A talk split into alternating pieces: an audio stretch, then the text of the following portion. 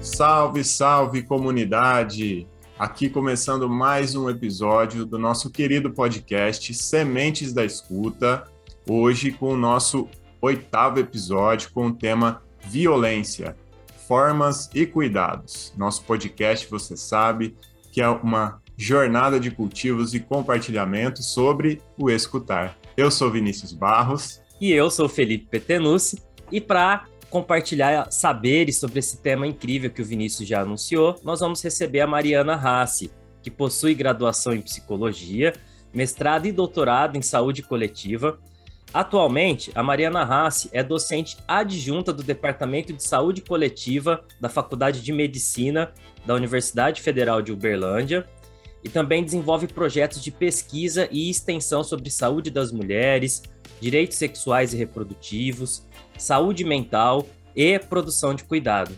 E também é coordenadora acadêmica do Núcleo de Atenção Integral às Vítimas de Agressão Sexual, o NUA Vidas. Então, com certeza, vai ser uma escuta incrível. Bora lá escutar? Eu gostaria de agradecer imensamente a sua generosidade de ter aceitado o nosso convite, Mariana, e estar aqui hoje é, com a gente não só por ter aceitado o convite, você enviou um material antes aí para a gente dar uma lida um pouco melhor no que você vem pesquisando e eu achei muito rico esse material. Mas o que a gente quer saber de início é quem é a Mariana Rassi. Seja muito bem-vinda. Bom, obrigada, Felipe, obrigada, Vinícius, pelo convite. É um prazer estar aqui com vocês. Bom, é, eu sou Mariana, eu sou é, professora atualmente, trabalho como professora do Departamento de Saúde Coletiva da Universidade Federal de Uberlândia. Sou professora de um departamento ligado à Faculdade de Medicina da UFO. Eu moro em Uberlândia, sou de Ribeirão Preto, mas moro em Uberlândia desde que eu comecei a dar aula aqui na UFO. É, eu me formei em psicologia, aí em Ribeirão. É, depois de ficar um tempo sem saber o que fazer, passei pelas ciências sociais, mas eu queria trabalhar com gente, né? E, enfim, as ciências sociais é muito teórica, para mim foi muito teórica. E aí eu descobri a psicologia. Mas também não era bem aquilo que eu queria fazer. E aí, depois que eu me formei, eu descobri uma coisa que se chamava saúde coletiva, que eu não vi durante a faculdade, não com esse nome, né?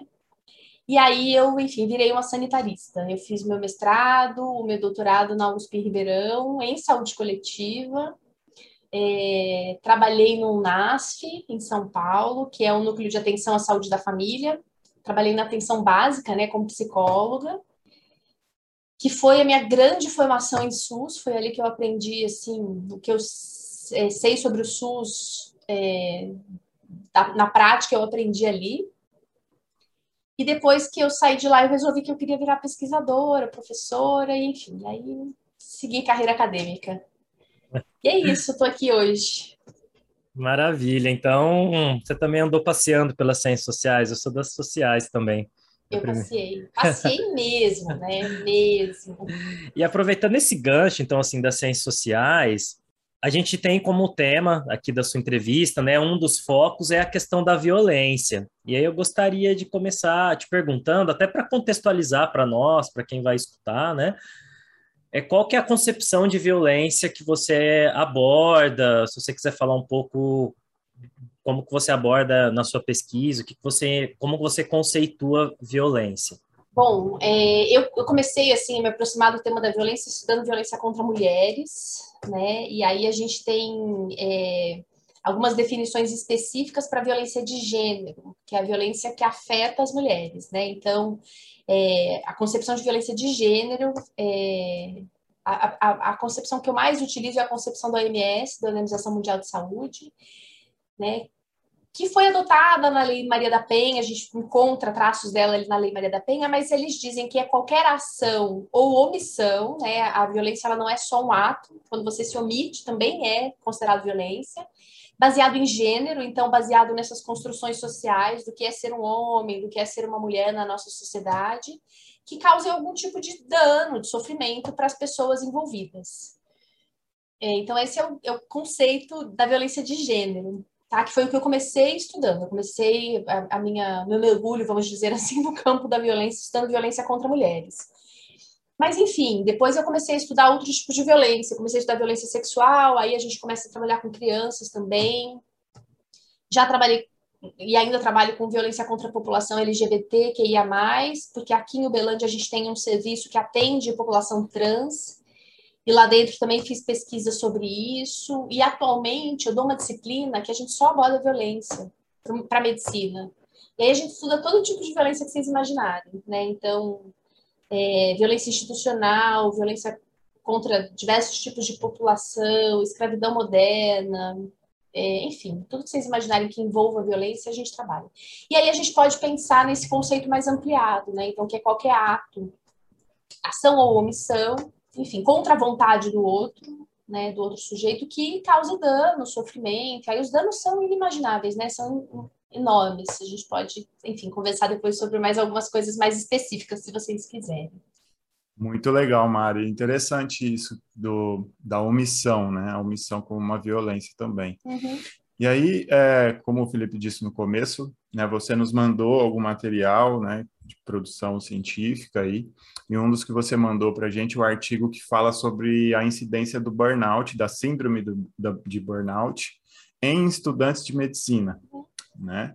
É, aí você fala de um termo que é esgotamento psicológico, e eu recortei um trecho que diz o seguinte: subtrair o tempo é retirar do sujeito a possibilidade de pensar e, consequentemente, a liberdade de escolher.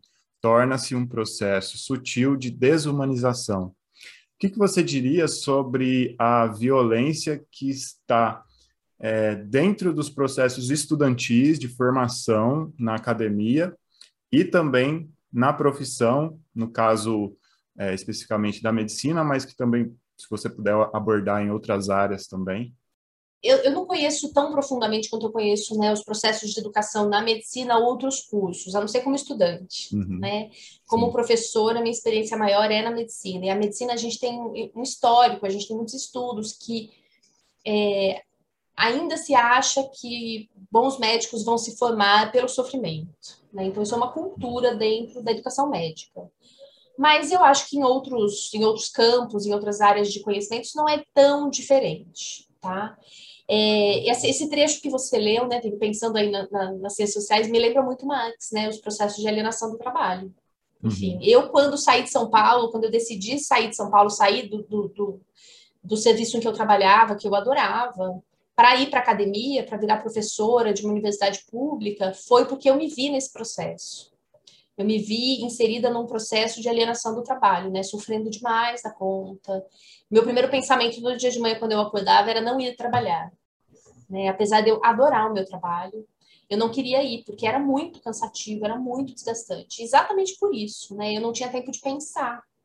Então, os casos chegavam para eu atender, né? Os, os, os, os, as demandas chegavam e eu não tinha tempo de atender. Eu me sentia assim, um moedor de carne, sabe? quando eu tirava férias ou quando tinha um feriado, é que eu me dava conta disso. Né? É, e eu acho que esse processo de alienação, ele caracteriza muito a síndrome de burnout. E, enfim, em alguns cursos, no caso a medicina, principalmente no internato, por se reproduzir um ambiente de trabalho sem garantia nenhuma de direito, porque os internos não são médicos, eles são estudantes ainda, esse processo se reproduz né? Tem alguns professores e profissionais que justificam dizendo, não, eles precisam se acostumar com o processo de trabalho, porque na, na vida real é assim. Enfim, a gente não acha que é desse jeito, e se é, não deveria ser. Né? Então, a gente deveria criar outros tipos de, de mecanismos, de espaços e de dinâmicas para que eles pudessem ser profissionais mais saudáveis. Né? A ideia dessa pesquisa que foi realizada por uma médica que fez o mestrado aqui com a, com a gente, é, para, enfim, denunciar mesmo esse tipo de processo de educação adoecedora e que se reproduz aí no, nos ambientes de trabalho. Isso também vai falar da banalização né, desse sofrimento. Isso. Mas para a gente não passar batido, queria que você explicasse para a gente o que, que é a síndrome de burnout. O burnout é uma síndrome que se caracteriza, ela, é, ela, ela se, historicamente, assim, né, ela é descrita entre profissionais, principalmente profissionais da educação e da saúde. Né? Então, em professoras é muito comum, é, que se caracteriza por esse esgotamento emocional, né? O burnout é um termo em inglês que é como se fosse incinerado, enfim, pegando fogo mesmo, né? Assim, é, é, a principal característica é essa, é o esgotamento emocional, né? Então, as pessoas começam a, a não ver mais sentido no, no processo de trabalho, adoecem, né? E aí, absenteísmo, é, atestados médicos, que são muito comuns é, entre os profissionais. Então, ela, é, ela é, enfim, a descrição da síndrome é basicamente essa. A gente reconheceu o fenômeno entre estudantes do último período aí da medicina, né, do estágio profissionalizante da medicina. Mas eu acho que a gente consegue identificar em outras categorias hoje em dia, de profissionais não só da saúde e da educação, ainda mais agora, né, com essa, esse, enfim, esse processo todo que a gente está vivendo, da pandemia, crise econômica, tudo isso, a precarização dos vínculos de trabalho, isso tudo também é, faz com que a síndrome de burnout apareça mais em outras categorias profissionais, em outros campos aí de, de, de trabalho. Mariana, ainda, ainda vou fazer mais uma dentro desse campo, porque esse tema do trabalho, da violência no trabalho, eu acho muito importante. Tem, tem uma parte dessa violência que é exatamente um discurso banaliza essa violência ou que é, desqualifica ela. Uhum. E é engraçado porque parece que para validar o que esse trabalhador está sentindo, dizer, olha, não é frescura, não é isso, não é aquilo, precisa se criar termos, né? Precisa, precisa criar o termo síndrome de burnout para validar o que essa pessoa está sentindo. Então, uhum. eu mesmo passei por uma experiência bem traumática no trabalho, é, de alguns tipos de violência que até então é, eu não havia percebido que existia. O Vinícius leu esse trecho, por exemplo, do, do esvaziamento do tempo que a pessoa tem, e eu percebo que cada vez mais, por conta do avanço dessas redes sociais, né, da presença das pessoas de uma forma mais marcante nessas redes, há um processo de vigília, de controle por parte desses empregadores e muitos que tentam controlar até a vida privada desses é, trabalhadores, né, uhum. ferindo ali o seu direito de existência.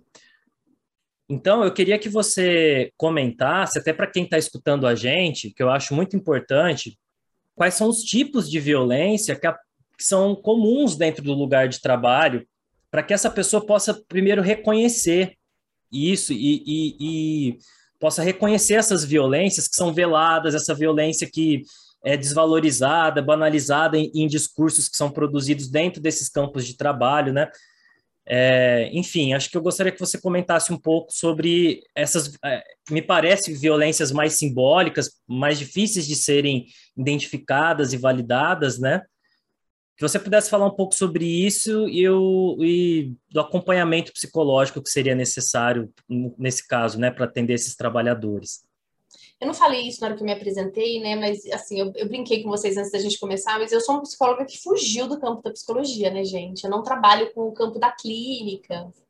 Né? As escutas que eu faço e as escutas que eu ofereço, e eu percebo muitas vezes que elas estão muito arraigadas em mim, acho que pela minha formação, pela minha escolha de virar psicóloga, né? Elas são escutas que não são é, tão tradicionais, vamos dizer assim.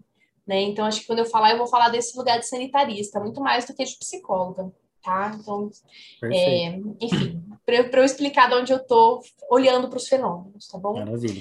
A banalização da violência é um fenômeno que acontece em todos os tipos de violência, tá?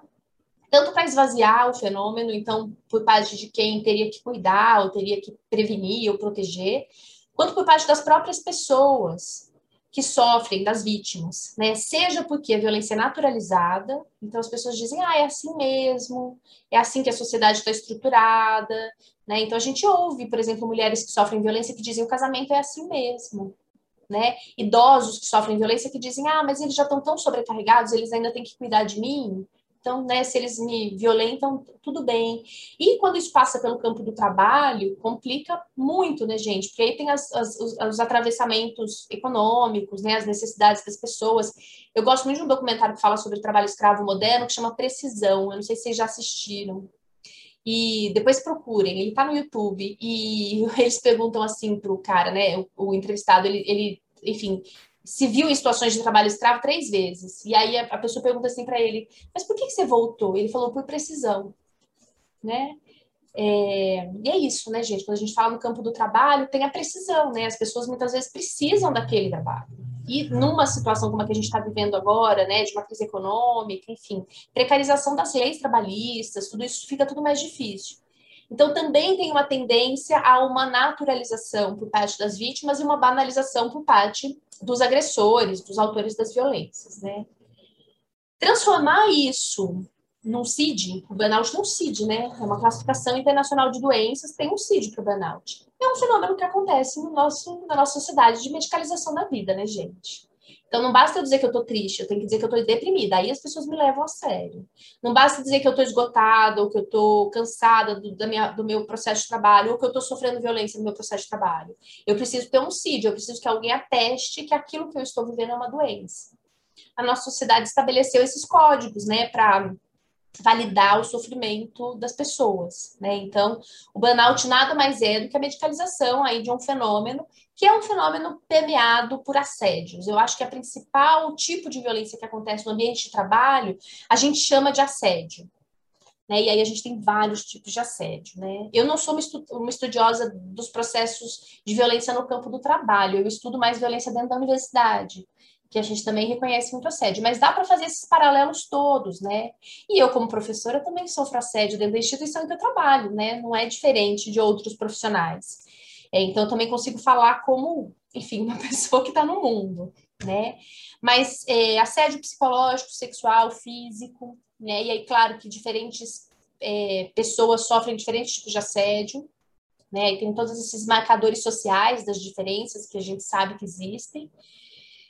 Mas eu acho, é, Felipe, que isso que você está falando, né, da tentativa de controle e a precarização das leis trabalhistas dificulta cada vez mais isso, né, porque as pessoas vão ficando cada vez mais na mão dos seus empregadores, exatamente pelas precisões todas da vida. Tentativas de controle, eu acho mesmo, né, para garantir que nada vai sair ali do, do status quo, de como as coisas devem ser, de como as coisas precisam caminhar. Né? É, isso se dá de formas muito sutis, né? Chamar trabalhador de colaborador, né? Não sei se, enfim, isso é um, são termos habituais para vocês, mas se a gente vai, por exemplo, tem supermercados grandes aqui perto de casa, às vezes a gente vai lá e a gente ouve no alto-falante, colaborador fulano de tal, por favor, compareça ao caixa 2. Daqui a pouco Pô, vai ser sócio, né? Pois é, colaborador nada, né, gente? É um trabalhador. É, e, e, aí as pessoas deixam de se reconhecer nesse lugar, né? E a hora que a gente deixa de se reconhecer como trabalhador, a gente também deixa de reivindicar direitos, deixa de, de acreditar que se sindicalizar, por exemplo, é importante, que se organizar enquanto trabalhador, enquanto classe é importante. Eu acho que a função é essa, né? É, enfim, tentar dominar as pessoas, né? E aí fazer uma dominação massiva e escancarada não funciona. Então, as, as, os mecanismos aí de regulação social, eles são cada vez mais elaborados, né? Eles vão encontrando formas que são muito disfarçadas, né? O capitalismo é cruel, né, gente? Cruel. Mari, você né, fala desse lado aí da medicina e da medicalização da vida, e uhum. aí eu te pergunto, a medicalização da vida é uma violência do nosso tempo? Porque é, me parece que, agora, assim, falando como estudante de psicologia, uma pessoa que está ingressando, parece que em, algum, em muitos casos de sofrimento, e a gente vê isso se multiplicar na sociedade, ainda mais com a pandemia, com, enfim, recrudescimentos de autoritarismo, crises econômicas, né? O Brasil é, conseguiu agregar tudo isso, né, num tempo só. E, e esse sofrimento ele não tem e não tem muita escuta para esse sofrimento, pelo menos da parte do Estado que deveria é, acolher, escutar e transformar isso em política pública, né, de, de transformação desse quadro. Mas parece que a medicalização é a resposta mais presente. Não é à toa que a gente tem aí o fenômeno cloroquina como uma política de governo, né? Então, medicalização da vida é violência? Depende, né, Vini? Acho que depende. Acho que não dá para dizer não dá para dizer assim é, tão taxativamente, né? Então, assim, medicalizar, para quem não sabe, é transformar um fenômeno que é social num fenômeno médico, né? Num fenômeno, vamos dizer, tratável com remédios ou com terapias ou com intervenções. Então, eu acho assim, eu acho que tem situações, por exemplo, eu vou dar um exemplo para vocês, que depois eu acho que a gente vai chegar nesse ponto. A gente quer que o aborto seja medicalizado. É, é um desejo que quem trabalha no campo da, dos direitos humanos, direitos sexuais e reprodutivos, a gente quer. A gente quer que o aborto se transforme num problema médico e que ele tenha, que as mulheres tenham acesso a intervenções. E eu não estou falando só do aborto que não está previsto em lei, tá? Eu estou falando do aborto previsto em lei, porque nem esse as mulheres têm acesso. Então, tem fenômenos que a gente precisa que sejam medicalizados. Agora, tem um limite muito tênue aí, né? Porque tem uma hora que ele se torna, de fato, uma violência institucional. Aí a gente pode pensar num outro nome que a gente dá, que é a violência obstétrica. Né? Então, a gente pegou um fenômeno que é fisiológico, que é natural para as mulheres parir, e medicalizou tanto, tem tanta intervenção hoje em dia no parto, que é, as mulheres sofrem com isso. As mulheres têm danos à sua vida psicológica, física, né? Tem mulheres que ficam com cicatrizes é, que geram dor na hora do sexo, que geram incontinência urinária por conta de intervenções desnecessárias. Então, assim, depende muito, né? Tem um outro fenômeno que a gente estuda muito também na área da saúde, principalmente da medicina, que a gente chama de iatrogenia, que é a hora que as intervenções causam mais mal do que bem. A violência obstétrica é outro exemplo claro de atrogenia. Mas a gente pode pensar em excesso de medicação, né? Então, uma coisa, por exemplo, que é muito comum no campo da saúde mental são pessoas que durante um tempo precisaram, por exemplo, de um remédio tarja preta, de um remédio controlado, porque estavam passando por uma crise, mas o médico nunca mais avaliou a necessidade do uso dessa medicação e só continuou passando receita trocando receita, como eles dizem, né? E assim, gente, benzodiazepínico causa dependência. Então a dose tem que ser cada vez maior para fazer o mesmo efeito. E isso tem consequências na vida das pessoas, né? Então isso é um, um exemplo claro de atrogenia, de uma intervenção que foi feita num determinado momento que era necessária, mas que continuou sendo feita. A gente pode pensar num fenômeno de medicalização mesmo. O campo da saúde mental, é, isso é muito comum.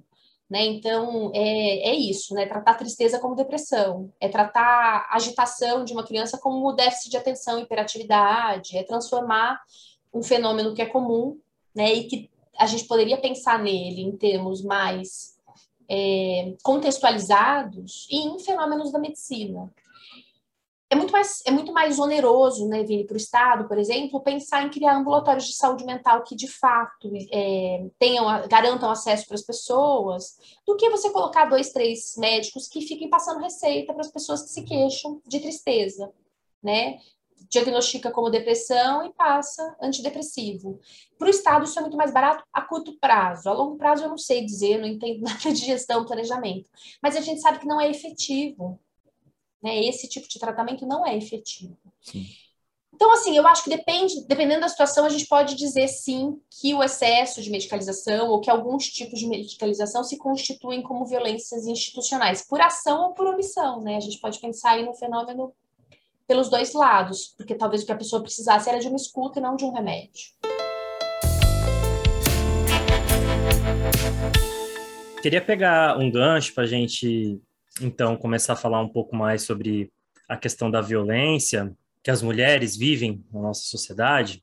E você comentou sobre o caso da, do aborto legal, né? E eu estava lendo também um dos materiais que você enviou, um dos seus artigos científicos, que é o, o que fala sobre as possibilidades uh, da telesaúde. Uhum. E eu queria que você é, comentasse é, esse contexto que da pandemia que nós ainda estamos vivendo e que se sabe, né, saíram números recentes da em relação à, à violação dos direitos humanos é, no Brasil, que o caso da, os casos de violência doméstica cresceram muito, né? Ela também mudou um pouco de lugar, deixou de acontecer na rua para acontecer, sobretudo nesse ambiente domiciliar. E, uh, por um outro lado, paradoxalmente, parece que a assistência a, a, essas mulheres, o atendimento, se tornou ainda mais precário, né? Pelo que eu estava lendo. Então, eu queria que você falasse um pouco sobre esse contexto e das possibilidades que a telesaúde, a tecnologia pode nos trazer, que me parece que é, é algo que vai permanecer, né? É o que a pandemia impulsionou, mas que deve permanecer. Então, como que você vislumbra esse cenário dentro dessa questão da, do aumento da violência doméstica, o aumento da violência contra as mulheres. De fato, né, a pandemia é, fez com que os casos de violência aumentassem. A gente pode pensar na violência doméstica mesmo, né? Então, violência doméstica é que acontece dentro de casa. Ela pode afetar qualquer pessoa. Se a gente quer especificar, a gente fala violência doméstica contra mulheres, violência doméstica contra crianças, contra idosos, enfim.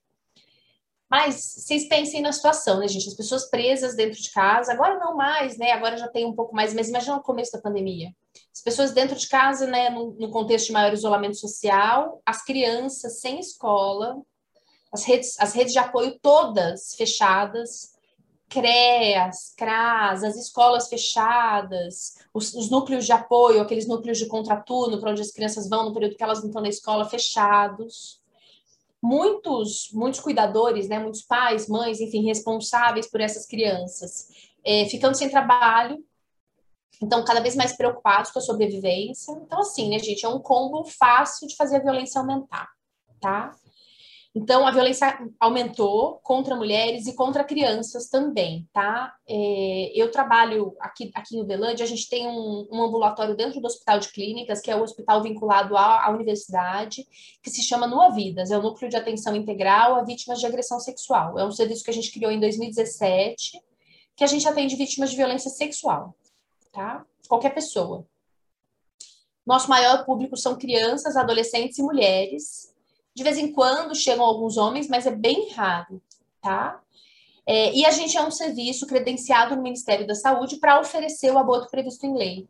O aborto é previsto em lei no Brasil em três casos: no caso de incompatibilidade do feto com a vida, geralmente são casos de anencefalia, em casos de risco de vida para a mulher, então se a gravidez, é, se a mulher corre risco de morrer com aquela gravidez, e em casos de estupro a gente cuida desses últimos casos, dos casos de estupro. A gente tem mais de 60 serviços credenciados no Brasil. Alguns não fazem o procedimento, apesar de estarem credenciados. É, dificultam muito o acesso das mulheres. E aí, quando a pandemia começou, gente, é, todos os serviços é, que não fossem essenciais foram suspensos. E os serviços de violência foram considerados não essenciais no começo. Tá? Depois de poucos meses, isso foi reconfigurado, né? entenderam que o serviço de violência era essencial, especialmente para crianças e adolescentes que estavam sem rede de apoio. A gente nunca parou de atender as crianças e os adolescentes, mas as mulheres, a gente precisou criar alternativas. E a alternativa foi a telemedicina. Assim que o Conselho Federal de Medicina liberou a possibilidade de atendimento remoto, os outros conselhos vieram atrás, conselho de serviço social, conselho de psicologia, e aí a gente conseguiu, a gente tinha recursos, né? Então conseguimos comprar celular, linha telefônica, e começamos a oferecer o, o cuidado às mulheres via telemedicina. Até aí tudo bem, né, gente? Aí começaram a chegar mulheres grávidas, em decorrência de estupro. E elas precisavam ser internadas para fazer o procedimento porque até então o procedimento era feito só com internação. E não tinha vaga para internar essas mulheres. Além de não ter vaga, não tinha segurança para internar essas mulheres. Tá? E aí, é, baseado em, em, em, serviços, em ofertas de cuidado em, que existem em outros países e, e, sempre com respaldo legal, a gente criou um serviço de teleatendimento para abortamento previsto em lei remoto. Então, tem casos que se encaixam, que podem ser atendidos dessa forma. As mulheres precisam vir para a primeira consulta, a primeira consulta precisa ser presencial. E aí, depois elas vão para casa, e aí, a hora que elas querem começar o procedimento, elas só avisam a equipe, a equipe acompanha elas de forma remota. É claro que tem várias, enfim, né, tem vários condicionantes para isso. Todos os condicionantes é, para a realização do aborto se mantém. Então, a assinatura de um milhão de termos que as mulheres têm que assinar, é, parecer técnico da equipe de profissionais, tudo isso, e para o remoto, essas mulheres precisam estar perto de um serviço de saúde, para caso tiver alguma intercorrência, elas possam ir para o serviço. E elas são acompanhadas durante todo o procedimento de forma remota, pela equipe médica e pela equipe de psicologia. É, a gente foi o primeiro serviço no Brasil que ofereceu esse tipo de, de atendimento. Hoje em dia está sendo é, mais outros dois serviços no Brasil estão é, iniciando esse tipo de atendimento. E assim, de fato, a gente espera que, que mesmo a pandemia acabando, a gente não pare de ofertar esse tipo de, de cuidado. Por quê? Porque nem todas as mulheres conseguem ficar internadas, ir até o hospital. Tem mulheres que têm filhos, que não têm com quem deixar essas crianças, que não têm essa possibilidade né, de vir até o hospital. E isso diminui os custos também para o hospital. A internação gera custos, né? Então, do ponto de vista de planejamento, de gestão, também é benéfico para as mulheres e pro, também é benéfico para o hospital. A gente já atendeu, eu não tenho os números aqui agora, depois se vocês quiserem eu até posso passar para vocês, mas a gente atendeu vários casos já e a gente não teve nenhuma intercorrência. Na verdade, as pesquisas mostram que uma interrupção de gestação realizada até nove semanas, que é o tempo que a gente realiza por teleatendimento, é muito menos arriscada do que um parto. É, tem muito menos riscos do que um parto. Eu estou falando de um parto, não estou falando de um parto de uma gestante idosa, nada disso, um parto. Hum. Tá? Então, é um procedimento muito simples. E, assim, a possibilidade de intercorrências é baixíssima. E quando tem intercorrências, não são intercorrências graves. É isso. Então, assim, eu acho que é uma coisa que veio para ficar, não só para interrupção de gestação, mas para as consultas, para a possibilidade de escuta. Acho que na psicologia é um fenômeno que abriu muitas portas para muitos profissionais, acho que inclusive para abrir a cabeça do conselho, para o conselho entender que é uma possibilidade. O acesso das pessoas a psicólogos aumentou muito durante a pandemia, né? Você consegue diminuir o custo de manter consultórios, tipo de coisa, então o custo da, da sessão diminui também. Então eu acho que é um baita de um recurso que veio para ficar. E, e além de, dessa atuação, como que as, as áreas assim de, que envolve, né, que estão dentro da saúde coletiva, como que é, são os procedimentos de acolhimento, de atuação nessa conjuntura assim, de violência contra a mulher? Vini, depende muito de que nível de serviço a gente está falando, tá? Então, a gente pode falar, é, enfim, acho que dá para falar de uma forma bem geral. Assim. É, a gente, a gente é, eu, vou, eu acho que eu vou falar mais especificamente da psicologia, tá? Pensar nessa Legal. psicóloga mais é, que pode que pode estar em, em diferentes contextos de cuidado. Tá? Então, assim, vai depender muito de em que serviço que essa pessoa está inserida. Então, se ela tiver, por exemplo, é, num serviço de atenção primária, que a gente chama, que são os serviços que estão nos territórios, né? As unidades básicas de saúde, os CRAS, né? Que são centros de referência de, de assistência social, que é o pessoal que faz avaliação para Bolsa Família, que eles têm a função de prevenir violência, tá? Assim como a atenção básica também, na saúde também teria a função de prevenir violência. O grande desafio dos profissionais nesse contexto é identificar a violência.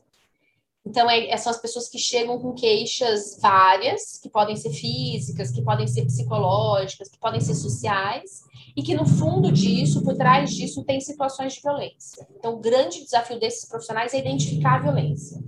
É suspeitar, ficar de olho nos sinais, sintomas, suspeitar que pode ter uma situação de violência e conseguir fazer essa conversa que não é uma conversa fácil, como a gente já estava conversando, né, gente, por conta da naturalização da violência, da, da banalização da violência. É muito difícil uma pessoa chegar espontaneamente nesse serviço dizendo que está sofrendo violência. É muito raro isso acontecer. A gente precisa perguntar, a gente precisa criar essa demanda.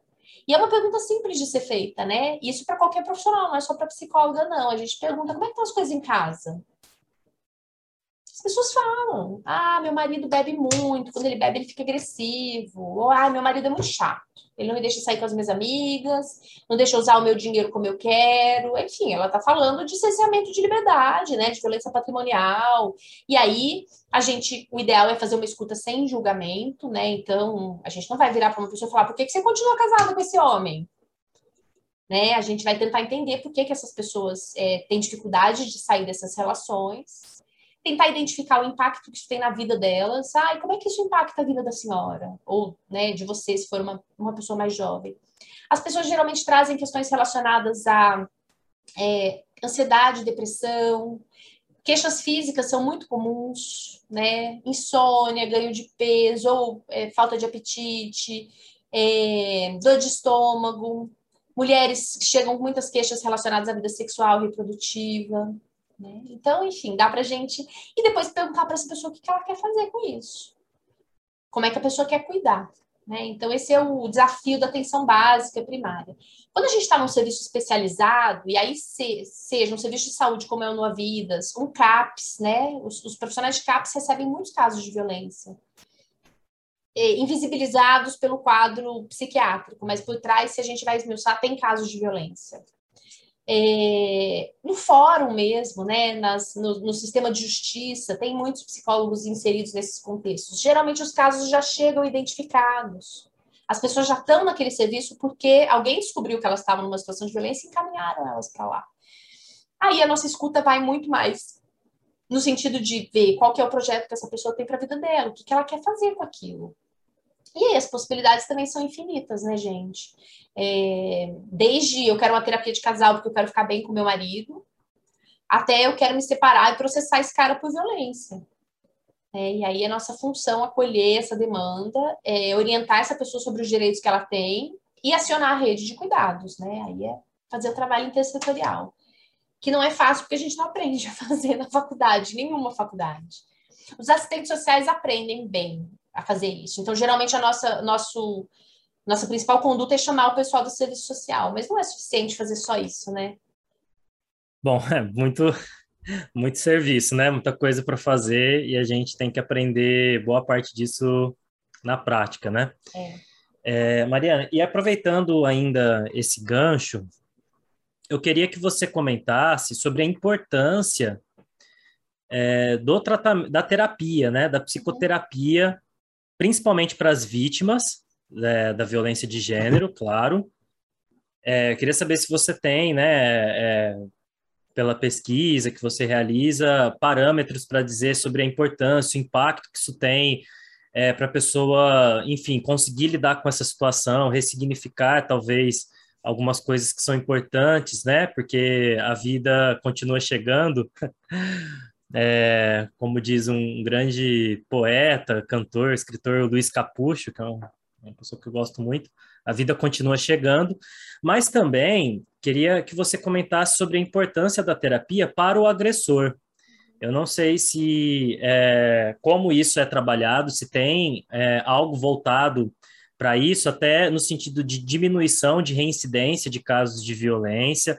Até como você falou, é importante fazer uma escuta sem julgamento, né? Entender qual a demanda, e a demanda pode ser tentar continuar, tentar, enfim, fazer uma terapia de casal, como você disse. Então, é, para sem julgamento, né? Mas nesses casos, qual a importância também do atendimento da terapia, da psicoterapia para esses agressores. Até você citou um documentário do, do YouTube, tem também um, um, chamado Silêncio dos Homens, que eu me lembro que eu cheguei, a gente assistiu, enfim, que fala um pouco desse atendimento. É, era um, um caso específico, não sei se isso já se ampliou, e que realmente os casos de reincidência diminuíram. Então, enfim, qual a importância desse atendimento, dessa terapia para as vítimas e para o agressor?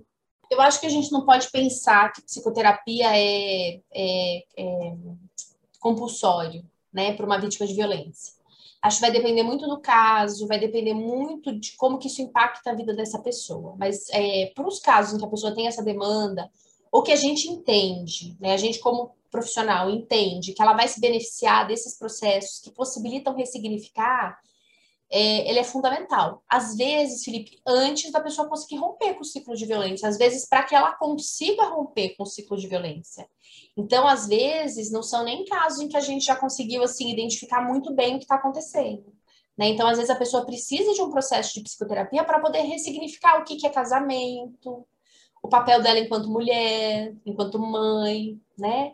É, então, assim, para os processos de ressignificação e da vivência, da experiência, claro, né? Tem várias pessoas que apresentam quadros de estresse pós-traumático. A gente recebe alguns casos que são muito violentos fisicamente, né, em que as pessoas ficam se sentindo muito vulneráveis, começam a ter medo de sair na rua, principalmente as mulheres que sofrem violência por desconhecidos, né? Então, mulher, agora não tá tão comum porque com a pandemia, né? Mas mulheres que vão na balada, colocam Boa Noite Cinderela na bebida delas e ela acorda sem saber onde ela tá, percebe que tá machucada e aí vai procurar ajuda e descobre, né, que que passou pela situação. Elas ficam com muito medo, né? Então a gente vê quadros de estresse pós-traumático, síndrome do pânico.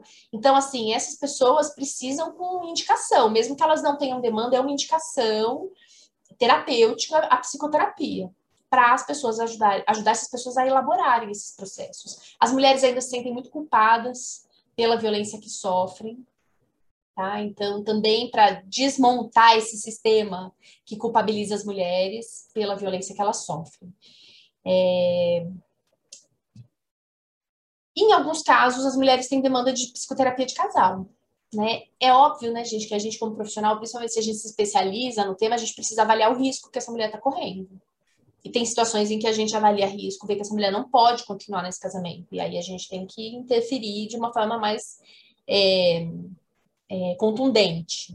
Né? E aí que eu digo interferir de forma mais contundente é chamar a polícia mesmo, porque essa mulher precisa ser abrigada, ela precisa ser protegida. A gente sabe que tem mulheres que morrem em decorrência de violência, né? É um fenômeno que se chama feminicídio. Tá? Agora, o cuidado para os homens, autores de violência, a Lei Maria da Penha prevê esse cuidado, mas ele não é um cuidado terapêutico, psicoterapêutico. Eu vou explicar. A Lei Maria da Penha diz o seguinte, que os homens autores de violência precisam passar por processos de reeducação. Por que, que a gente não fala em tratamento? Porque esses homens não são doentes. A gente não pode achar que os homens que, que agridem mulheres são doentes, porque a gente teria 40% dos homens da população doentes. E isso não é verdade tá? A psicopatia, por exemplo, é um fenômeno que atinge 3% da população, né? A violência é muito prevalente. A gente está falando de um processo social, de um processo cultural, né? Os homens são educados a lidar com os afetos através da agressividade, né? E não é à toa, né, gente, que os capes AD estão cheios de homem, porque os homens têm problemas, o que, que eles fazem? Eles vão beber, né? E aí, enfim, muitas vezes isso se torna um vício, isso se torna um problema, então, assim, esses processos de escuta, que eu não sei se a gente pode configurar como psicoterapia, mas são espaços e processos de escuta. Geralmente eles são grupais, eles são coletivos, e o, o objetivo deles é ajudar esses homens a ressignificarem esse, essa masculinidade tóxica, vamos dizer assim. Esse lugar social que foi construído para eles, que eles se encaixaram em algum momento muito bem, né? não questionaram, e isso é, é, deságua numa situação de violência, que se não é cuidada, claro, claro que eles vão estabelecer outras relações com os mesmos parâmetros. Então é fundamental. Pode ser em processos individuais, se ele tiver acesso a isso, ótimo. Mas geralmente o que a gente tem visto como política pública são espaços grupais. Geralmente, os juízes mandam esses homens irem para esses espaços, geralmente não são, eles não vão voluntariamente, mas o feedback que a gente tem deles é que foi muito benéfico. Que eles se sentiram, no primeiro dia estavam super é, desconfiados, mas que depois eles começaram a entender que era um espaço importante, se sentiram acolhidos, encontraram outras possibilidades de lidar com as emoções, com os sentimentos, com é, as relações que eles estabelecem com as mulheres, com os filhos, no trabalho. Então, são espaços muito potentes. A gente ainda tem poucos espaços como esse. E a, o que eu tenho visto hoje em dia enquanto um fenômeno é que é, tem espaços de prevenção, né? A gente tem visto espaços que não é para homens que já são agressores. São espaços em que os homens estão se reunindo para conversar sobre questões da, da, do masculino, do universo dos homens, e, enfim, para prevenir, inclusive, né? Para encontrar outras formas de lidar com a paternidade, com o casamento, com a sociedade, antes do problema acontecer. E aí os homens vão voluntariamente para esses espaços, né? Bacana você falar isso, porque a nossa entrevista anterior foi justamente com uma pessoa que criou um, um desses espaços, né? Chama Lugar de Escuta, o Fausto, aqui da cidade de Ribeirão Preto. Mas antes do Vini já puxar aí a próxima, queria aproveitar, Mari, dessa sua fala muito interessante, você me deu essa liberdade de chamar de Mari, eu vou Sim, aproveitar. É uma coisa de estudante mesmo, de psicologia, uma coisa que você falou que me chamou a atenção e acho que é uma pergunta que muitos se fazem, é se então o psicólogo ele pode quebrar o sigilo para denunciar um, um, caso de um, um paciente que está sendo vítima de um agressor. Então, é, é possível fazer isso ali? É, é possível. Está previsto no Código de Ética, não só da psicologia, né, de vários profissionais da saúde. Isso está previsto no Código de Ética.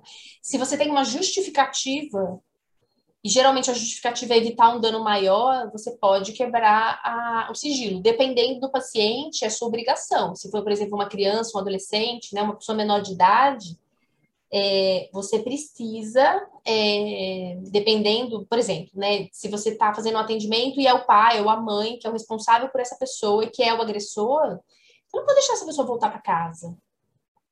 Como é que você entrega uma criança para um pai ou para uma mãe, sabendo que aquele pai ou aquela mãe são os agressores, que essa criança não está protegida?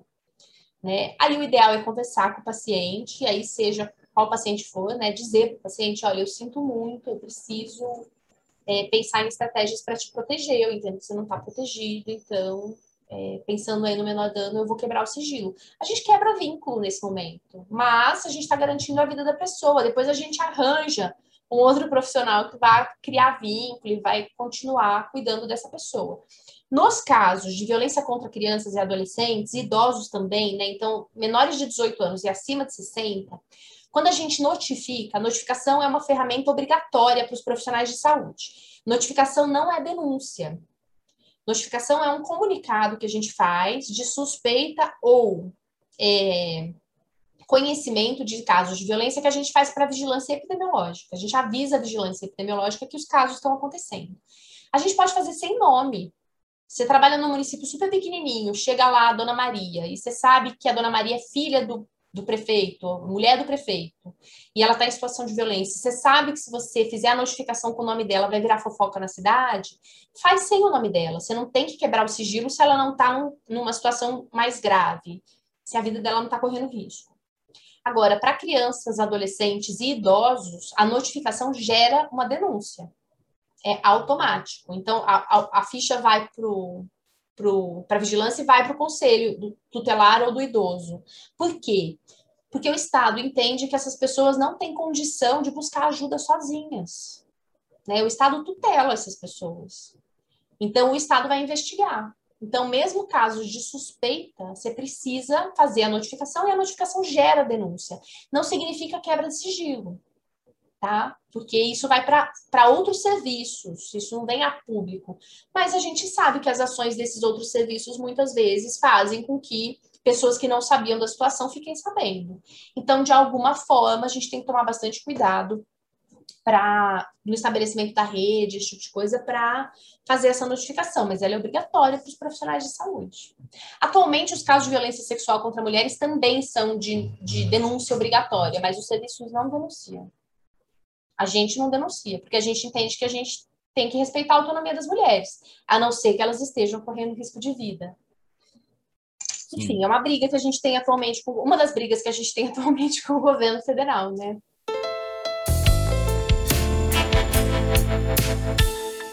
Mari, agora sobre as modalidades de violência, porque uhum. a gente ouve falar muito, né? Eh, se fala-se muito mais da violência sexual e da violência física, mas a gente sabe que tem a violência psicológica, a violência patrimonial. Uhum. É, o que, que seriam essas outras formas de se praticar violência em relacionamentos abusivos e o que seria, afinal, se um relacionamento abusivo tem a ver com várias práticas de violência? Tem. Eu acho esse tema abusivo super controverso. Uhum. Porque, assim, abuso, parece que a gente diz assim, ah, um pouquinho pode. Né? Então é igual, sabe assim, quando a gente certo. fala assim, ah, eu saí ontem à noite e abusei um pouco. Que a ah. gente está dizendo o quê? Que eu bebi um pouco além da conta, ou usei alguma substância um pouco além da conta, né? Então, quando a gente fala em abuso, a gente tem que tomar muito cuidado. A gente tem que tomar cuidado, por exemplo, para não usar esse termo para pensar em violência contra é, crianças, porque não, não pode nem um pouquinho. Né? Então, relacionamento abusivo é um termo super controverso. Interessante. Mas é, é mas é isso, né, Vinha? A gente, a gente tem. É, a Lei Maria da Penha é super importante porque ela tipifica a violência. Foi a primeira vez que a violência veio descrita. Então, lá você lê o que, que é a violência física. Então, tá escrito lá: puxão de cabelo, empurrão, beliscão, tapa na cara, soco. Né, tá, ela tá descrita, porque muitas vezes as pessoas não sabem que aquilo que elas estão vivendo é violência. Então, tem muitas mulheres que não sabem que, por exemplo, se ela for xingada de vaca, sua vaca, sua louca, você não serve para nada, que isso é violência. Né? Então, é, violência psicológica é caracterizada por calúnia, então, uma pessoa que inventa mentiras sobre você, ou difamação, que é falar em verdades é, desqualificando quem você é, tá? É, e, claro, as outras todas configurações, né? Então, diminuir as suas capacidades, dizer que você é fraca, que você não vai dar conta, que se você se separar dele, você vai ficar sozinha, porque ninguém vai te querer, porque, enfim, né? Então, todas, todas as, as, as desqualificações que atingem aí a mulher do ponto de vista psicológico são inúmeras, né, infinitas. E as ameaças também se qualificam como violência psicológica. Ameaça, uma vez eu ouvi uma definição que para mim ficou muito claro o que é ameaça. É a promessa de um mal. Né? Então, se você se separar de mim, eu te mato. Se você sair, eu, eu mato seu cachorro. Eu pego seus filhos, eu nunca mais você vai ver seus filhos. Isso é ameaça. Né? São essas promessas de um mal. Então, tudo isso se configura em violência psicológica. Gente, isso é tão comum nas relações e tão naturalizado nas relações. É isso que as pessoas dizem, ah, casamento é assim mesmo. As pessoas aprendem a se relacionar dessa forma, elas crescem dentro de casa vendo os pais se relacionando dessa forma. E aí elas acham que casamento é assim mesmo. E tudo isso é tipificado como violência. A gente ainda tem violência patrimonial, que também é chamada de violência econômica, né? Então passa pelo por não deixar a pessoa ter autonomia para usar os seus bens da forma como ela quer. Então, desde o salário chegou, a mulher tem que entregar o salário na mão do, do companheiro. Aí a gente pensa nas relações é, homoafetivas também, tá, gente? Não é só nas relações entre homem e mulher, mas na relação entre duas mulheres também existe violência. Tá? É menos comum, mas também existe. A Lei Maria da Penha também cuida dessas violências. É, é, esconder documentos, que tiram né, a autonomia da gente, se a gente não tem acesso aos nossos documentos, a gente não consegue fazer algumas coisas. Rasgar documentos, é, machucar ou é, ameaçar machucar a pet, animais de estimação, tudo isso se configura como violência patrimonial. É, quebrar coisas das pessoas, é muito comum quebrar os celulares, né? Porque a pessoa fica incomunicável se você quebra o celular dela, então é uma violência bem comum. É, as relações, muitas relações se configuram dessa forma, né, Vini? O que a gente vê, quem estuda violência vê que assim, é, a violência ela tem um ciclo que, e uma tendência a piorar. Então, se você começa uma relação e no começo da relação é, ela já se constitui com alguns desses sinais, então a pessoa te proíbe de sair com a roupa que você quer, você não pode sair com determinados amigos ou com determinadas amigas. Se você é, se comporta de um determinado jeito, a pessoa começa a cercear a sua liberdade. A tendência é isso ir piorando na medida em que você vai tendo mais intimidade com a pessoa. Então, a pessoa já dá sinais de que essa relação pode se tornar a chamada relação abusiva. Que é isso, né? A pessoa abusa é, de até onde ela pode ir e aí ultrapassa limites, tá? É, uma coisa que eu acho que é importante falar, pensando aí na tipificação da violência, é violência sexual. As pessoas acham que violência sexual é estupro. E violência sexual não é só estupro, tá? Estupro é uma das modalidades de violência sexual. Então, por exemplo, eu coagir uma pessoa a fazer sexo, eu dizer para ela assim: ah, mas se você não transar comigo, vou ter que transar com outra pessoa, né? Porque eu sou homem, eu não consigo ficar sem sexo. Isso é violência sexual. Se eu disser assim para a pessoa, ah, mas vamos fazer, vamos, deixa eu, né? Vamos fazer sexo anal só hoje. Ah, eu tô com tanta vontade. Não, vamos, vai. Ah, mas nossa, você não quer transar comigo assim? E a pessoa se sente coagida a fazer isso, é violência sexual. Tá? Se a pessoa tira a camisinha durante a prática sexual e isso não foi pactuado, ou a pessoa proíbe a outra pessoa de usar algum método para se proteger de gravidez, de doença, isso é violência sexual passou a mão na bunda, passou a mão no peito, deu um beijo sem consentimento, tudo violência sexual. Tá? Então, isso é importante, por quê? Porque isso acontece muito dentro das relações. Muito, é muito comum. E as pessoas precisam saber que isso se configura em violência, né, para elas poderem se proteger. Eu acho que a, o grande mérito da psicologia para cuidar de violência é nomear é dizer para as pessoas. As pessoas contam para a gente situações que elas não sabem que é violência, a gente dizer para elas. Você sabia que isso é violência? A gente ajuda as pessoas muito desse jeito, nomeando. Eu me lembro de um caso que eu atendi de uma paciente que o marido dela invadiu o WhatsApp dela. Fez aquela história de jogar pro, pro computador, né? Clonou o WhatsApp dela e começou a, a, a enfim, a rastrear com quem ela estava conversando, essas coisas. E ela estava se sentindo super preocupada porque ela estava conversando com o cara, paquerando o cara, né? E ele descobriu isso, enfim. E aí, em determinado momento, ela entendeu que ele tinha invadido a privacidade dela, que isso é crime. E isso foi transformador para ela. Ela mudou, assim, ela deu um giro, né? O pessoal chama assim, na... ela deu um giro e ela entendeu que ela não precisava ficar numa situação como essa, com uma pessoa que não confiava nela. Quer dizer, ela saiu no... de um lugar de quem estava se sentindo culpada para um lugar de entender os direitos dela e que tudo tem limite. Que se ele desconfiava dela, ele tinha que tentar conversar com ela e não invadir o WhatsApp dela e ficar rastreando as conversas que ela tem. Né? Nesse momento, ela entendeu que o casamento dela tinha acabado. Mari, só aproveitando um gancho que é muito importante, isso que você está dizendo, se você poderia também exemplificar a omissão, que eu acho que passa muito batido, né? Até uma coisa que eu, que eu aprendi, acho que é um eterno aprender sobre essa questão, mas homens que têm alguma questão que precisa cuidar, não cuida disso, empurra isso para a relação, enfim, se omite, não se responsabiliza. Não sei se, se entraria no caso da omissão, mas se você puder comentar também a, a omissão também de quem vai escutar uma denúncia e não faz nada, enfim, Sim. os casos de omissão. Então, a omissão se configura muito nesses casos. A omissão está muito vinculada à violência institucional. A gente vê muitos casos de omissão na violência institucional. Então, são pessoas que solicitam ajuda ou que precisam de ajuda, e, e, e isso está claro, né? Isso precisa ser dito algumas vezes, e, e essa ajuda não é dada. Então, um exemplo que eu acabei de falar para vocês são os serviços credenciados do Ministério da Saúde para fazer interrupção de gestação de mulheres que têm esse direito porque ficaram grávidas de um estupro, que chegam nos serviços e o serviço não, diz: não, a gente não faz. Você precisa ir para o pré-natal. Ou dizem aqui a gente não faz porque a gente não tem nenhum médico que faz e não encaminham essa mulher para um outro lugar. A omissão, ela é uma violência que atinge muito a população LGBTQIA+. Muito. É muito difícil para essa população acessar serviços de saúde. São pessoas que chegam em serviços que não são cuidadas de uma forma adequada, principalmente porque tem omissão de cuidados possíveis de serem afetados que não são afetados para essa população. E acho que um caso mais clássico é quando a gente fica sabendo de uma, de uma situação de violência e não faz nada. Então, é, a gente reconhece uma situação de violência ou desconfia de uma situação de violência e não faz nada, não toma nenhuma atitude. Não conversa com a nossa equipe, não faz uma denúncia, ou não, não enfim, não, não toma nenhuma providência. Então, são esses casos que qualificam ou que caracterizam a omissão. Mari, e sobre políticas públicas, né, nessa área do combate à violência, da prevenção e também é, dos espaços de acolhimento, né?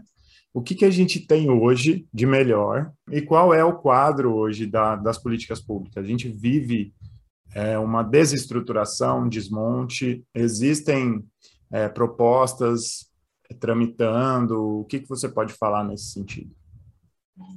Ô, Vini, é, as políticas que existem mudam muito, né? De estado para estado, às vezes até de município para município, porque tem muitas coisas que os municípios precisam aderir. Então, existe como possibilidade, mas o município adere ou não.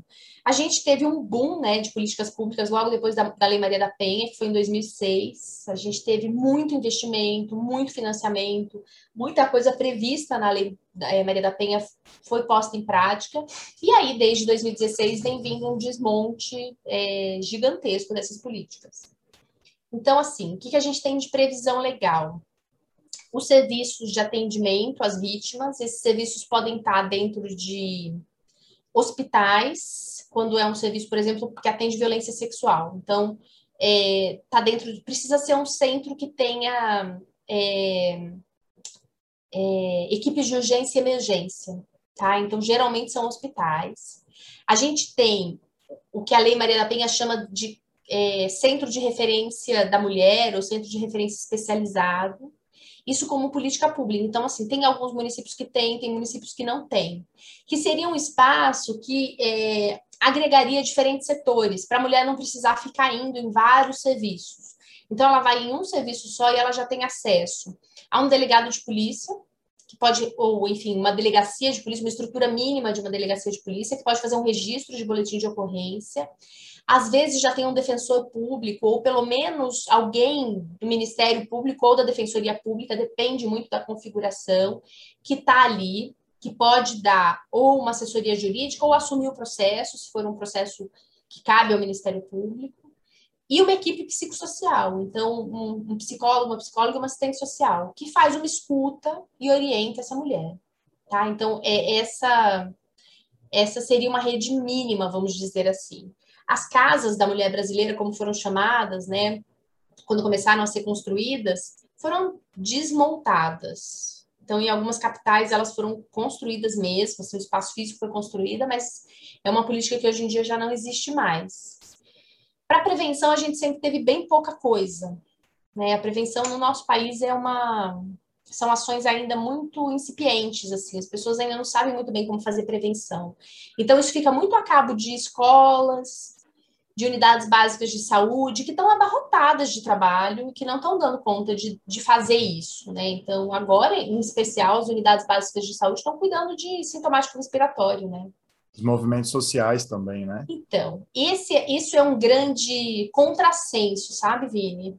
Porque, assim, quando a gente teve é, a, reforma, a reforma sanitária, né, quando a gente teve a, a Constituinte de 88, e aí o SUS nasceu, muitas pessoas que estavam envolvidas nos movimentos sociais foram inseridas na máquina pública, né? Viraram cargos de comissão, viraram é, técnicos do governo, foram colocar o que eles é, é planejaram em prática.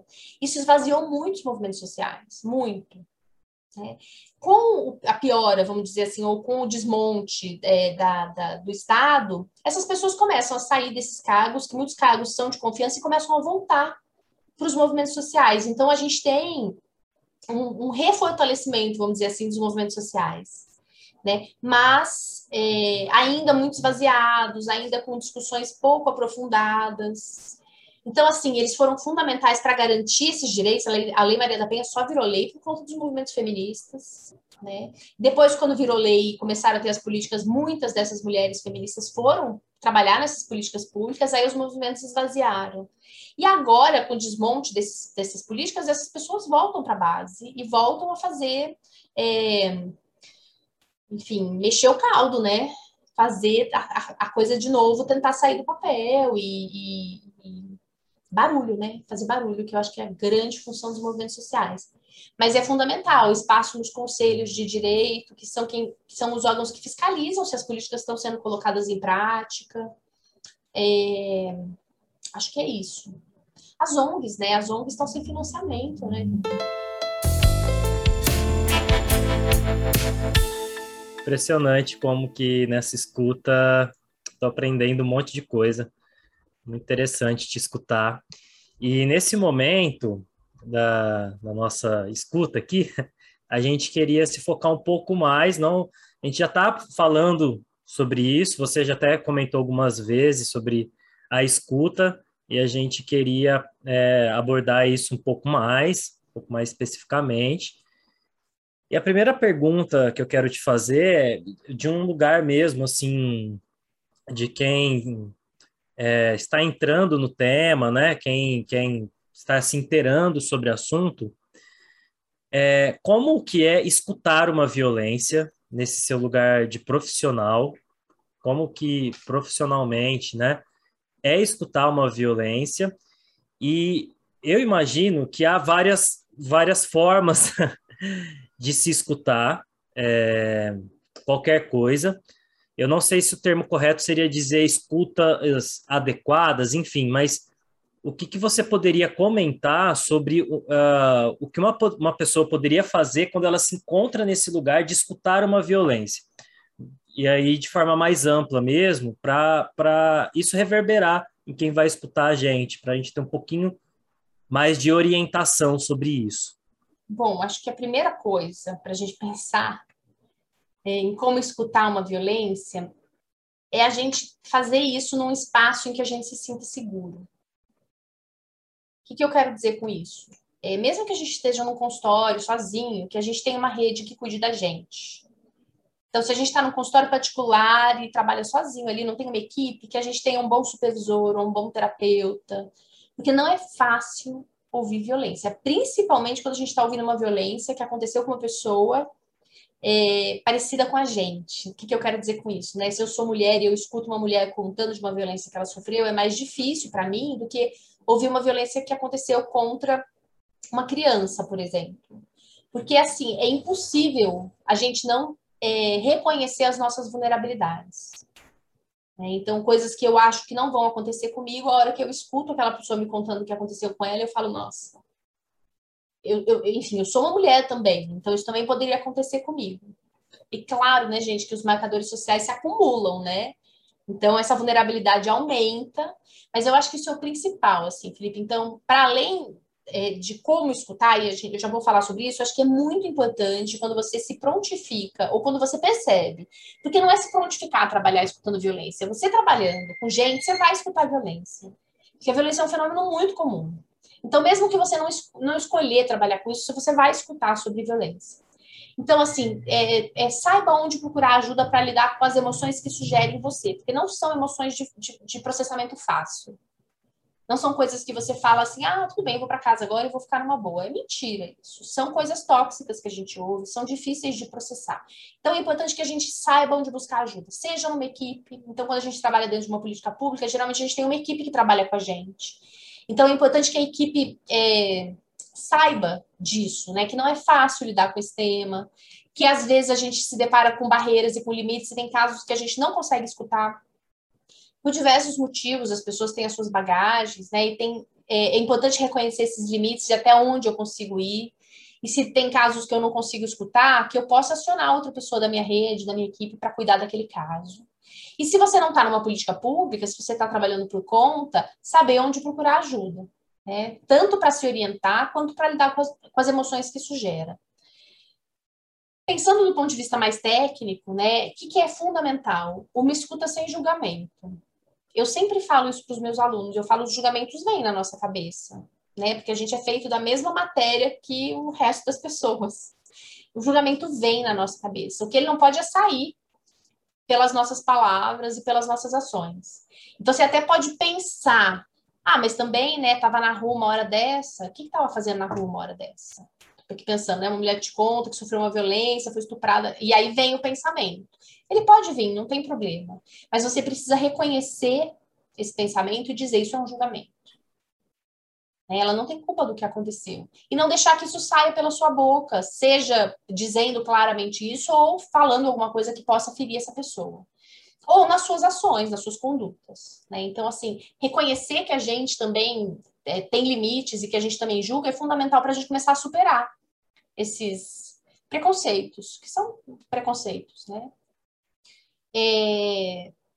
E eu acho que uma outra coisa é o seguinte: se a gente sabe como trabalhar com um determinado tema, e no caso da violência, o que, que significa isso? Se a gente sabe quais são os serviços que existem, como, para que, que eles servem, né? Então, para que, que serve a delegacia, para que, que serve o Ministério Público, para que, que serve o CREAS, para que, que serve o, o, o, o é, o CRAS ou a ONG que tem na minha cidade, a gente escuta com mais segurança, a gente consegue deixar a pessoa mais à vontade para falar. Porque eu não, se eu não sei o que fazer com aquilo, eu não vou escutar. A pessoa vai começar a me falar daquilo e eu não sei o que fazer com aquilo, eu não tenho o que oferecer para ela, eu não vou escutar. Então, se amar, sabendo que isso vai aparecer, se ama, faz uma territorialização, conhece o município em que você está eh, trabalhando, ou o estado no qual você está trabalhando, rastreia quais são os serviços disponíveis porque se a pessoa te conta e você não tem ferramentas para ajudar essa pessoa, você diz isso para ela: olha, eu não posso te ajudar, mas o serviço tal pode. É desse jeito que você aciona eles. Passa o telefone, liga no serviço, fala: olha, eu encaminhei uma pessoa para ir. Né? Eu acho que isso é, isso é o. Se a pessoa faz isso, Felipe, já tá bom demais. Ela já não vai cometer grandes erros. Muito bom. Legal, hein? É, Mari, e, e assim, você está contribuindo aí, participando ativamente da formação de médicos, médicas, né, para a nossa sociedade. E uma coisa que é muito relatada, principalmente é, nas periferias, por pessoas que buscam atendimento médico no serviço público, é, um, é uma certa frieza do profissional médico na hora de acolher. E aí eu te pergunto, qual que é a diferença da escuta médica, tradicionalmente falando, né, dessa escuta médica no dia a dia, no trato com a população, e qual é a importância de se ter psicólogos nesses espaços para fazer uma escuta talvez diferente ou mais assertiva? E, e também aí eu te pergunto uma outra coisa, como que o médico entende o psicólogo, a importância do psicólogo, ele reconhece a importância dessa escuta, ele se sente, é, subestima o valor disso, como que é? O médico é uma categoria muito vaga, né? Parece o homem, a mulher, enfim. É. Mas é, eu acho que quando eu fui dar aula na faculdade de medicina, eu fiquei muito perdida, né? Falei, meu Deus do céu, o que, que eu vou ensinar para esse povo? Além de política pública, essas coisas, né? Mas assim, eu, eu, eu me perguntei muito o que, que eu, como psicóloga, posso oferecer de diferencial, né? Qual que é a diferença? O que, que eu posso fazer de diferente? E assim, acho que a grande ferramenta que a psicologia tem e que a gente pode ensinar para qualquer profissional de saúde é isso que vocês chamam de escuta, né? É, é, a medicina chama isso de medicina centrada na pessoa. Eu acho assim, eu falo isso para eles, eu acho ridículo, porque se, ser centrado no quê? né? E, e, e, assim, a medicina foi, foi, foi construída centrada na doença.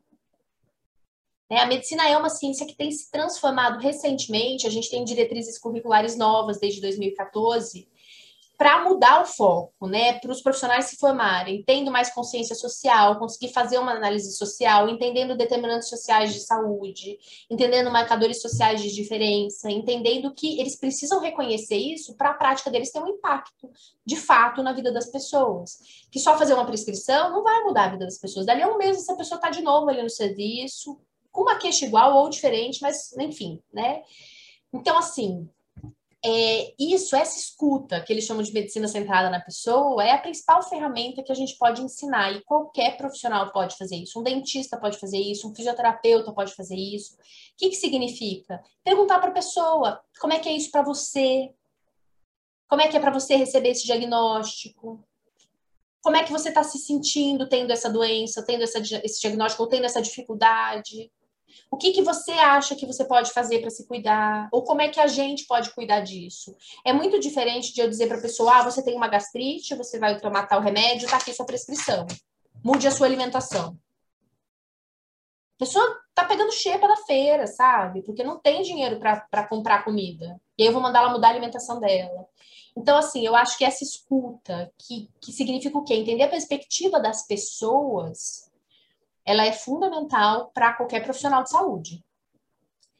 É, eu acho que os, os, médicos, em geral, reconhecem o valor dos psicólogos, mas de uma forma muito pontual, Vini. Muito pontual. É assim, o que eu não sei cuidar, eu mando para eles. O que, que eles não sabem cuidar? Gente chorando, gente sofrendo. Essas queixas que eles acham que são queixas psicológicas, né? Eles chamam da saúde mental. A diferença entre sofrimento e doença. É, ou aquelas doenças que eles não conseguem cuidar, o paciente que não tem adesão ao tratamento. Hum. Que, é um, que é isso, né, gente? É um tratamento mal feito, e aí eles ficam dizendo que o paciente não tem adesão ao tratamento. Eu me lembro uma vez eu trabalhava em São Paulo, foi tão legal isso, para mim foi um baita aprendizado, tanto que eu lembro até hoje. E a gente estava num grupo, o médico que estava conduzindo o grupo, ele era um médico que não valorizava os psicólogos, né? E e ele estava prescrevendo, prescrevendo. Então ele tinha passado um vídeo de como que a gordura vai se acumulando nas veias e, enfim, como que isso causa pressão alta, hipertensão, nananana. E aí ele disse: "Vocês precisam tirar o sal da comida". Prescritor, né? Ele não estava perguntando o significado da alimentação para as pessoas, vão fazer uma horta comunitária, enfim. Aí uma senhora bateu assim na mesa e falou: "Eu não vou fazer comida sem sabor para minha família". E saiu da sala. É. E assim, né, é isso, é disso que a gente está falando. Que pena que as pessoas não batem mais na mesa e saem da sala dos médicos, porque os médicos ainda ocupam um lugar de muito poder e as pessoas ainda têm medo de fazer esse enfrentamento.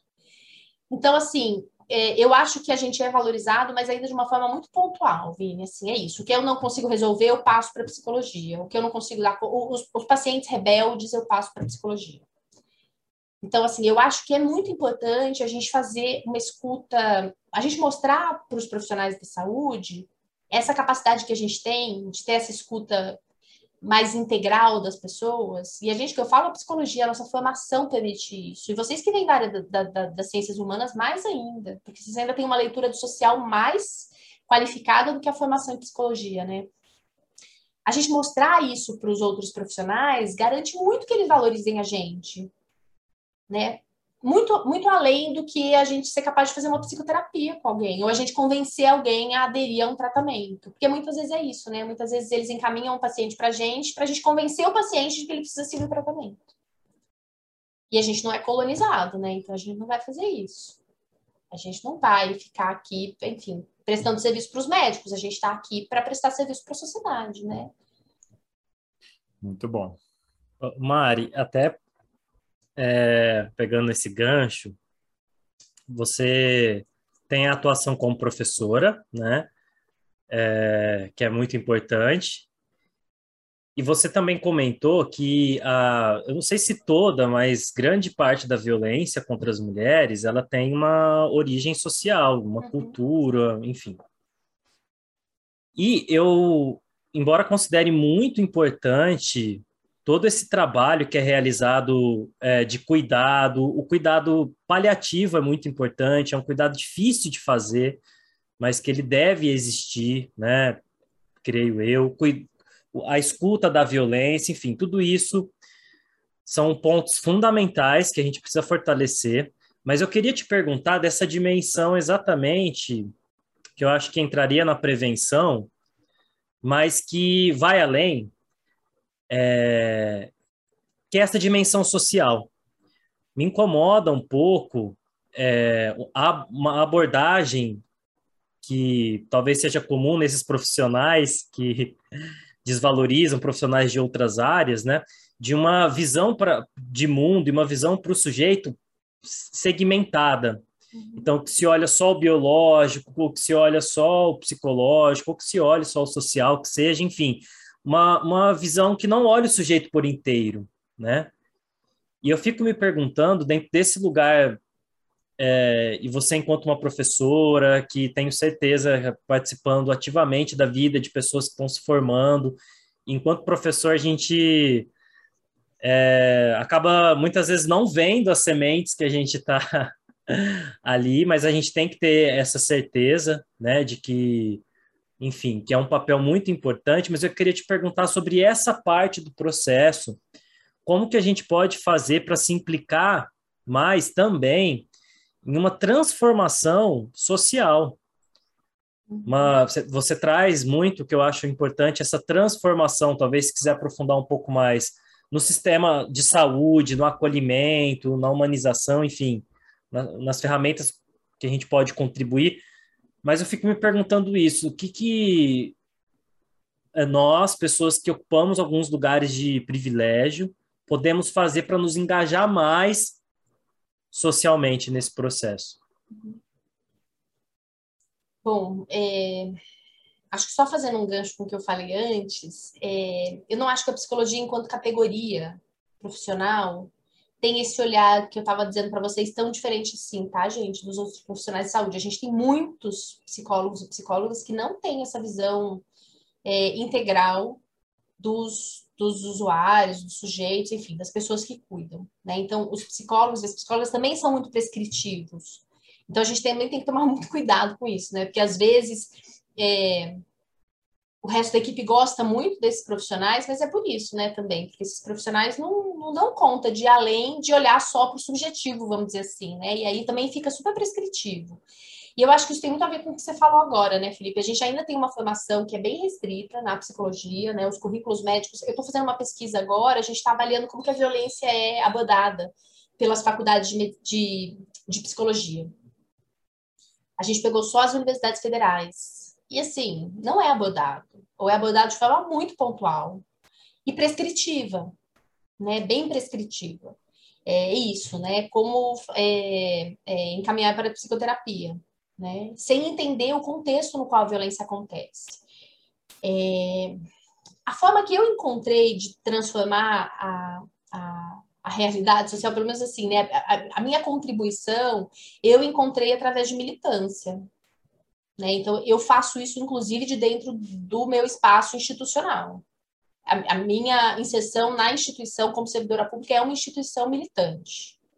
O é, que, que significa isso? A gente criou um serviço que faz aborto previsto em lei, que não existia dentro da universidade. A gente transforma a vida das pessoas.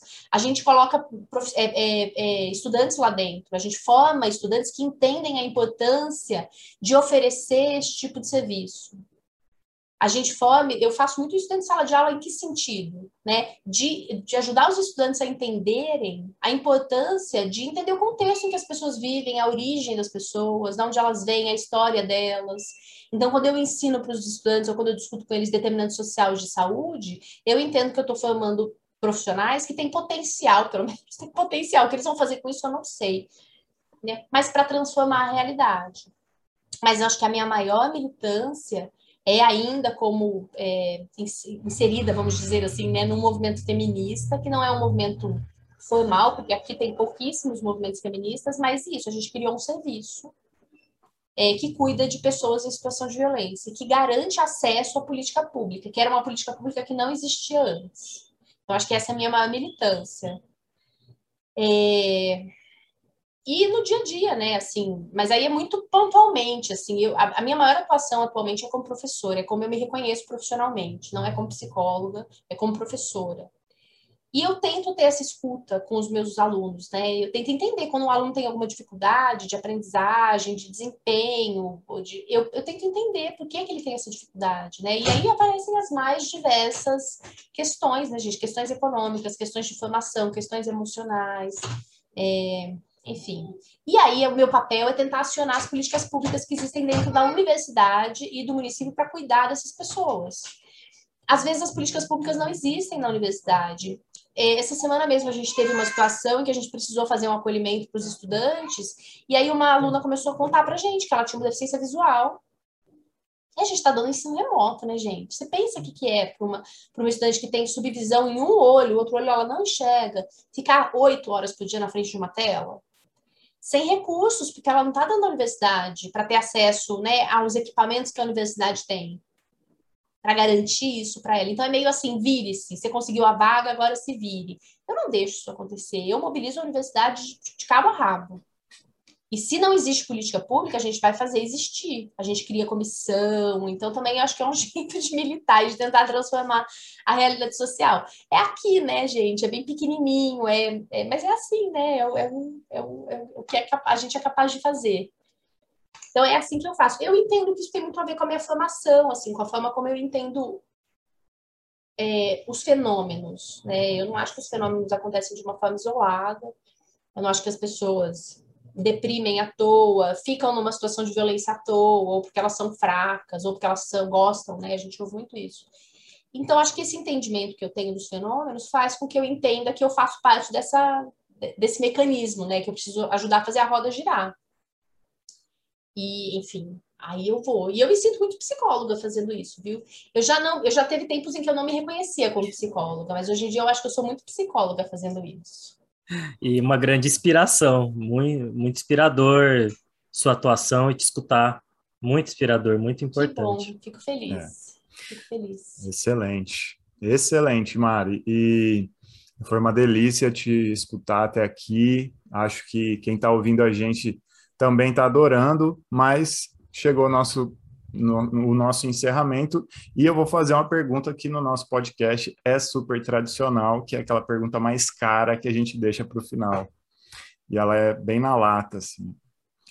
Mariana Rassi, o que é escuta? O que é escuta?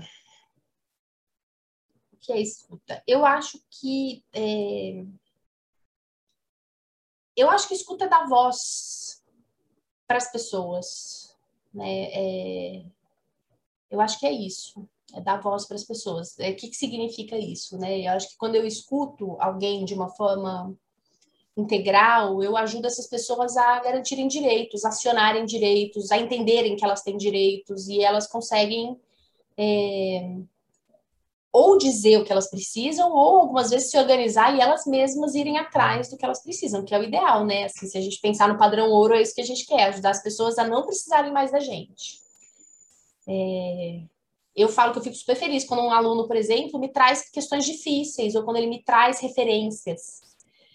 Porque eu entendo que eu ensinei para ele, que é a minha função ensinar, que é buscar conhecimento.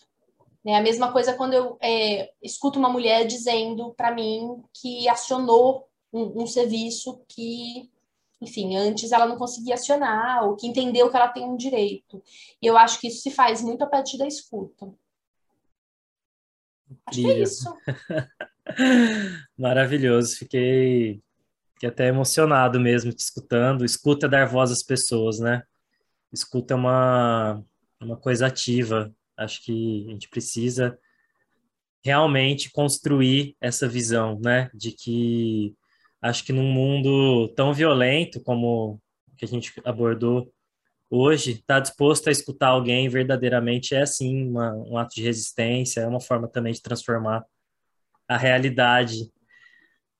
E, enfim, quer, Quer encerrar, Vini? Não, é isso, eu gostei demais. Essa conversa eu fiquei um pouco instável aqui na minha conexão. Eu até perdi a resposta final, mas eu vou escutar o podcast depois, né? E vou descobrir qual foi a resposta. Mas é isso, Mari. É, deixa suas palavras finais, faça sua despedida, se quiser dar algum recado, é, contar alguma coisa agora. E é isso. Muito obrigado pela sua participação aqui no Sementes da Escuta. Eu que agradeço o convite, uma delícia poder pensar sobre essas questões todas. É, acho que quando a gente fala, a gente se escuta também, né? E é Sim. muito bom para organizar as coisas, enfim, para pensar as coisas. É, acho que o recado que eu vou deixar, principalmente para o pessoal da área, né? Os, os psis, as psis em geral, Legal. É, é isso, né? Assim, não, não, não se contentem com o que vocês têm de acesso na estante de psicologia da biblioteca, da, da, da livraria, da Amazon, enfim, não sei onde é que vocês buscam livro, né? É, busquem mais, sabe? Vão ler filosofia, vão ler antropologia, vão para a rua, vão acompanhar movimentos sociais, vão é, colocar o pé na terra, sabe? Vão conhecer o mundo porque a gente aprende muito mais coisas do que o campo da psicologia tem para nos oferecer, e isso é fundamental para a gente ser é, bons psicólogos e psicólogas.